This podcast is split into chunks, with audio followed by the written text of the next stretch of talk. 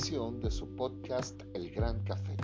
Esta vez vamos a tratar un tema un poquito más allá del cafecito, un tema que de alguna forma me llama la atención, eh, básicamente porque conozco algunas personas muy queridas que están pasando por el proceso de, de la transexualidad y pues hablando con uno de sus familiares, eh, le pregunté cómo se sentía en este proceso y había nervios, había un poco de incertidumbre, pero mucha valentía sobre todo, cosa que yo apoyo al 100%.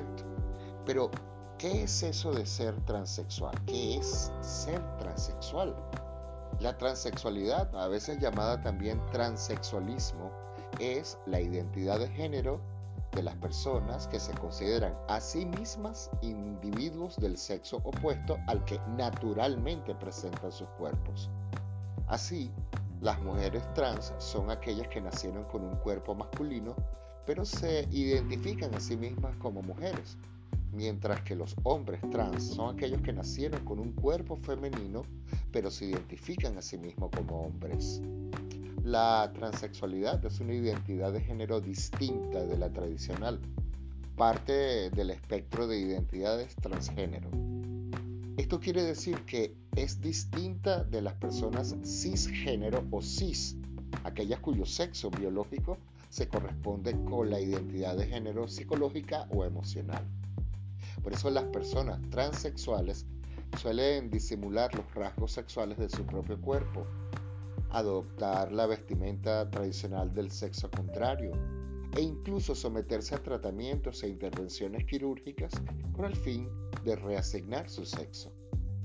Las personas transexuales normalmente se identifican con la etiqueta trans o con términos paraguas como no binarios, género no binario o como personas sexo diversas. El propósito de estas categorías es resultar lo menos excluyentes posibles. Y aquí me detengo un momento, porque evidentemente esta sociedad en la cual estamos viviendo actualmente en este siglo, pues está pasando por momentos de transición. Y yo creo que es importante que conozcamos las posibilidades que ofrece actualmente la libertad para todos nosotros de ser quien queremos ser. Y por eso no podemos criticarlos porque verdaderamente es una decisión personal y la vida le pertenece a cada quien. Entonces decía que el propósito de estas categorías es que no los excluyen, pues dado que a lo largo de la historia de la humanidad las personas trans han sido marginadas, rechazadas y estigmatizadas como enfermos psiquiátricos, imagínense, desviados sexuales o incluso criminales y delincuentes. Todavía queda mucho de eso, pero estamos al menos recorriendo el camino. La transexualidad es una condición identitaria muy poco común, propia de aproximadamente el 0,3% de la población mundial, pero fuertemente estigmatizada e incluso perseguida en buena parte del mundo. La transexualidad y la posibilidad de reasignación de género legal y o quirúrgica es ilegal en numerosos países y fue considerada como una enfermedad mental hasta finales del siglo XX.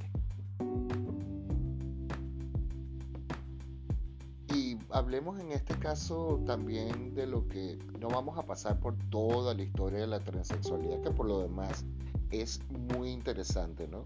Pero llegado a los últimos tiempos tenemos que hablar entonces de la, de la a ver, ¿cómo le diría? Disforia de género, que es un término médico que reemplaza al antiguo trastorno de identidad de género con el que se identificaba la transexualidad, entendida en ese entonces como una patología mental.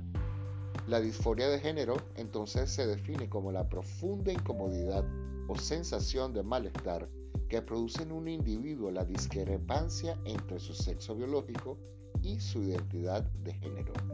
Es decir, esta persona que no se siente bien con la identificación que se le asignó al nacer, como niña o niño, lo cual puede traer consigo problemas como depresión, ansiedad y otras aflicciones de índole mental, entonces sí, o emocional. Claro, pongámonos en el cuerpo de estas personas, en la mente de estas personas y comprendamos que si esta persona vive en una sociedad que es capaz de rechazar a cualquier ser humano simplemente porque no se identifica con su género, eh, pues entonces evidentemente hay un conflicto gravísimo porque es que no es solo un sector de la comunidad, es toda la humanidad. Y eso es muy importante que divulgamos todo este tipo de cosas para que podamos entender, comprender e incluso apoyar a las personas que deciden salir adelante y estar conformes con su vida de la manera que estas personas lo deciden. Por eso me parecía importante hoy hablar un poco de este término. Eh, pienso, decía de alguna forma que esto es, digamos, lo más justo, lo más correcto. Y por eso a estas personas cercanas que tengo que están pasando por ese proceso, procesos quirúrgicos, después de un largo tratamiento psicológico para poder, digamos, encajar en sí mismos toda esta, toda esta situación y tener el derecho de vivir como quieren vivir, pues no es nada fácil. Y por eso les apoyo mi amor incondicional hacia estas personas. Piénsenlo, piénsenlo bien. Tenemos que ser absolutamente abiertos y tolerantes, sobre todo porque somos todos del mis, de la misma raza, la raza humana.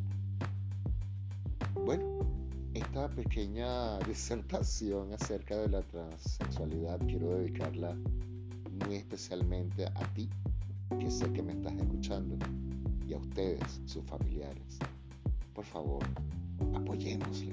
A todos los demás, vamos a darle la mano, vamos a comprenderlo. Ellos simplemente quieren ser.